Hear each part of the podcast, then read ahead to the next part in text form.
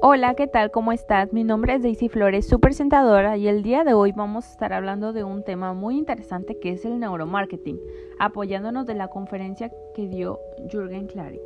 El neuromarketing es una nueva forma de conocer al consumidor y encontrar qué tipo de acercamiento se debe hacer para proporcionar el producto o servicio. Se trata de estudiar y entender cuáles son los efectos de la publicidad en el cerebro y en qué medida afecta a la conducta de los clientes.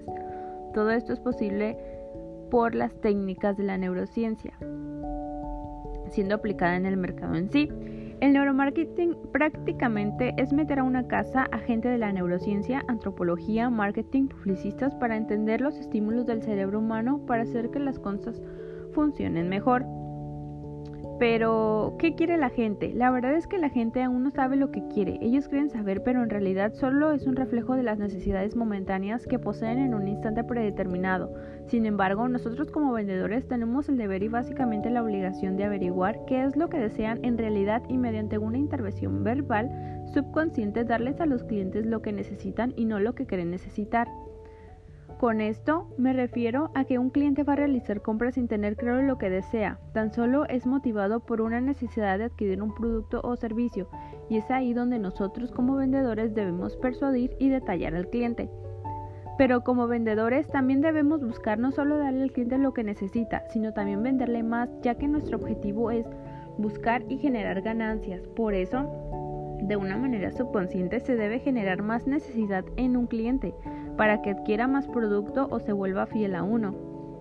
Es allí donde entran a jugar las estrategias de marketing como son los anuncios publicitarios, propagandas, logotipos, etc.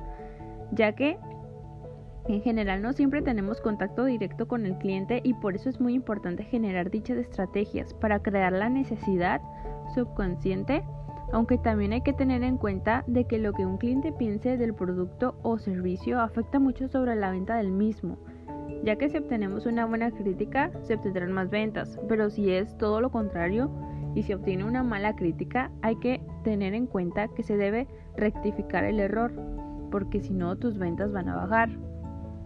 Jürgen Klarik busca con la conferencia cambiar la perspectiva que hasta hoy tienen todos frente al marketing publicitario que conocemos. Todas las empresas o compañías que en algún momento tuvieron un éxito han perdido o reducido sus ventas por no seguir explorando o buscando respuestas a la mejora continua del marketing y publicidad de sus productos y servicios. El marketing, utilizado por las compañías no garantiza hoy en día una venta segura. No siempre preguntar o encuestar al consumidor les dará la respuesta de lo que realmente quiere. Se debe llegar a entender qué está pasando en la mente humana se debe unir la ciencia con el marketing y la publicidad. Los estímulos que mueven a los consumidores no siempre son lo que realmente quiere. Los seres humanos son muy básicos. En donde no se debe preguntar, es importante seducir a su cerebro. Con esto me despido. Mi nombre es Daisy Flores. Fue un gusto estar con ustedes el día de hoy y nos vemos el próximo episodio.